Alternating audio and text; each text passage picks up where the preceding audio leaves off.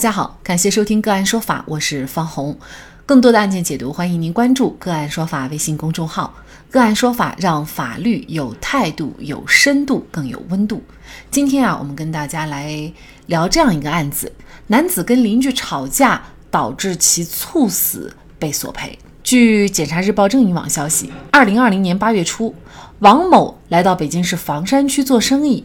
为了方便，他在商业街附近的社区租了一套房屋临时居住。三天后的傍晚，因为王某把自己的面包车停到了邻居于某的家门口，遭到了于某的反对，并且要求王某立即将其所有的面包车挪走。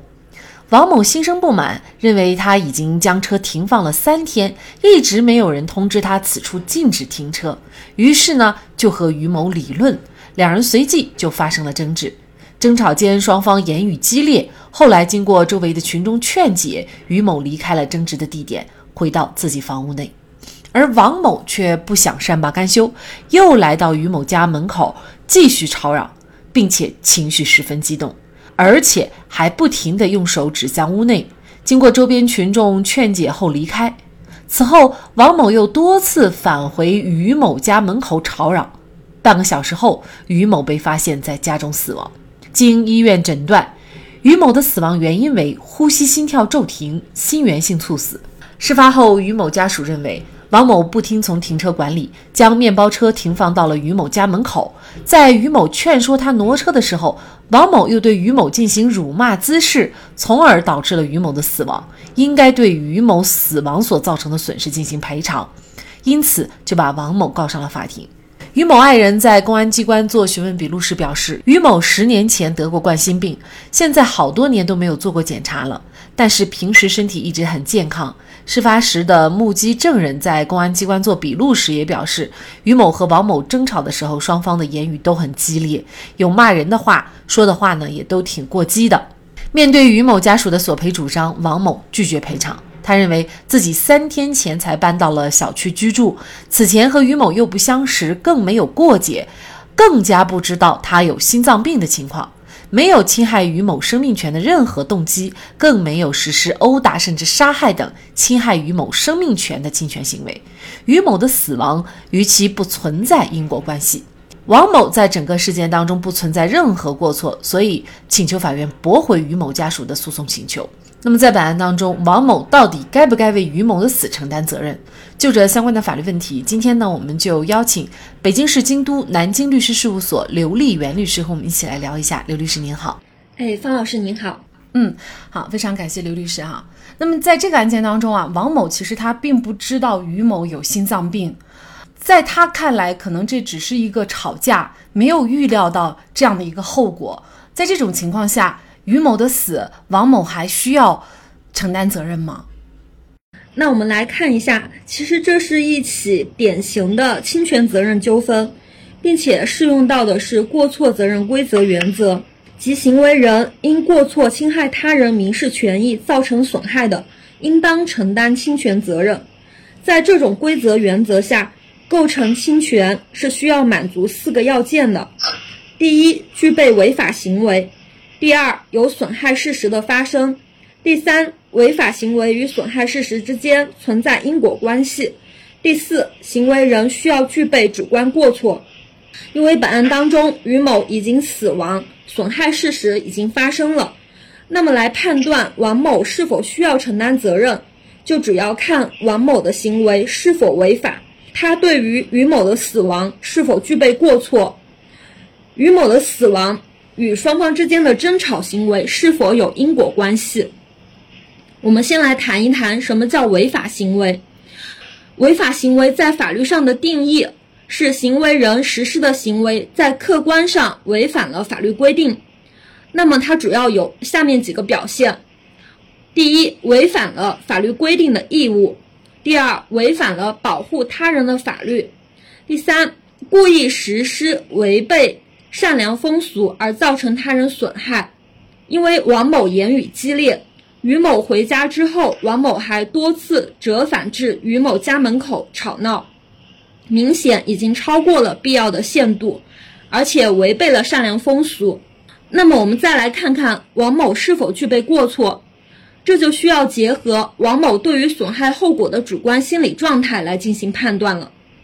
王某虽然不知道于某有冠心病，但是他多次折返至于某家门吵闹，言语激烈的行为明显存在不当，没有尽到一般人的审慎义务。王某虽然不至于想故意气死于某，但他对于于某的死亡也存在明显的过失，过失也是属于主观过错的一种心理形态。最后，我们再来看看于某的死亡和王某的争吵之间是否存在因果关系，这就需要依靠行为时的一般社会经验和知识水平来进行判断。如果行为有引起损害后果的可能性，实际上，行为又确实引起了损害结果，那么二者之间就具备了因果关系。经过医院判断，于某的死亡原因是呼吸骤停、心源性猝死，而于于某死亡的半个小时之前，王某与其发生过激烈的争吵。按照一般理性人的社会经验和知识水平，可以判断。王某过激的行为非常容易导致冠心病患者的情绪不稳、病情发作，所以王某的行为是于某死亡的诱发因素，二者其实是具备法律上的因果关系的。结合以上的判断，王某的行为显然已经导致了于某死亡这个损害事实的发生，应当承担侵权责任。但是本案当中，于某也知晓自己的病情。应当克制情绪，采取正当的方式来解决问题。所以，于某本身也是存在一定过错的。根据民法典第一千一百七十三条的规定，被侵权人对同一损害的发生或者扩大有过错的，是可以减轻侵权人的责任。所以，针对于某的死亡，双方都是要承担责任的。其实，在现实生活当中，吵架是经常发生的，但是呢，很少有人会料想到，就是。经过两个人的吵架，有一方会死哈，那为什么这种料想不到的事儿，王某也要担责呢？那实际上呢，王某之前也有很多单纯因为吵架，然后一方死亡的案例。其实一般死亡发生的原因都是自身疾病或者因为吵架引起的其他意外情形。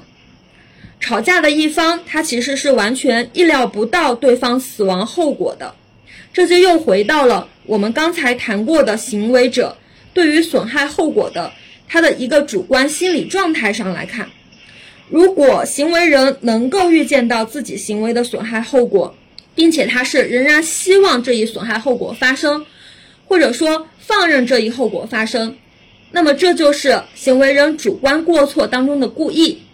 但是侵权责任构成要件当中，对于这个过错。它除了故意以外，还包含了过失及行为人的疏忽和懈怠。行为人如果说应当预见或者能够预见，却由于疏忽大意而没有预见到，这个就是疏忽。行为人如果对自己行为损害后果虽然预见到了，但是却由于过于自信，认为可以避免的，最终没有避免，导致损害结果还是发生了，这就叫懈怠。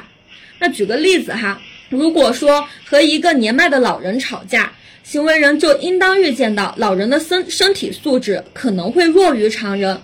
但是他没有尽到这个合理的审慎义务，这就是他的疏忽，他仍然是具备主观过错的。如果行为人的行为在同时满足了我们上面讲的三个其他要件，既有损害事实发生，行为人行为违法，损害事实与违法行为之间是有因果关系的。那么，行为人是需要承担相关的侵权责任的。呃，其实，在这个案件当中啊，就是存在类似的情况啊。比如说，法院认为呢，就是王某虽然是对于于某患有心脏病的这个情况他不知情，但是呢，他应该认识到自身骂人的行为是明显不当的。呃，也就是呢，他已经超过了必要的限度，而且呢，又有被善良风俗哈，并且呢，还能够。判断出于某呢已经是了将近六旬的这个中老年人，那么就在这样的情况下，王某还多次的啊往返于于某的房屋外去吵闹，嗯，所以呢，他就没有尽到一般人的审慎的注意义务。他不是一个简单的吵架，他是吵过以后还要去人家门口去吵，而且呢是反复了三次啊，所以法院认定他是存在过错的。那么在这种情况下呢，法院最终呢是判决这个吵架者承担百分之五的赔偿的责任，也就是说呢，他这个责任其实是一个相对来说比较小的责任，而对于死者呢于某，他就要承担一个。比较大的责任，那么这个百分之五的赔偿责任呢，大概就是八万两千块钱哈。由这个案件呢，也要告诉大家，其实吵架虽然常见，但是法律风险也是很大的呢。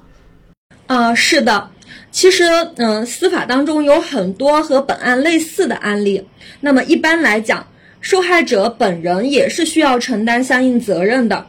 其实民法典第。一千一百七十三条就做出了相关的规定，这一条我们叫做过失相抵原则，它是指被侵权人对同一损害的发生或者扩大有过错的，可以减轻侵权人的责任。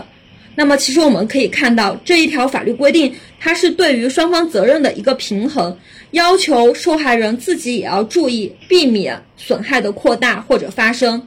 如果发生冲突的时候，双方都不能克制、恰当的解决问题，而是通过激烈的言语将矛盾进一步加深，甚至发生了推搡等肢体冲突，